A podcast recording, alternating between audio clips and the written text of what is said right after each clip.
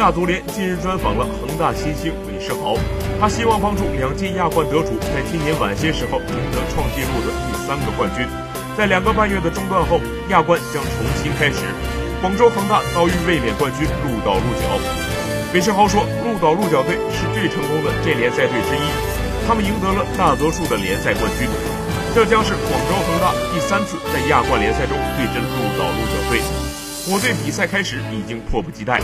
广州在八个赛季中第六次出现在四分之一决赛中，去年他们在十六强赛中被天津权健队淘汰出局。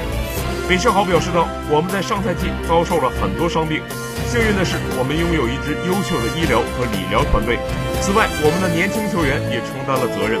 到目前为止，我们一直表现良好。”韦世豪迎来了他在恒大的第一个赛季，他正在享受在世界杯冠军卡纳瓦罗手下工作的机会。到目前为止，我对我的处子赛表示满意，但我坚信我能不断改进，并为广州做出更多的贡献。他说：“我觉得我在广州恒大就像是在家里。”我真的很享受在广州的生活，我认为广州是我待过最好的球队。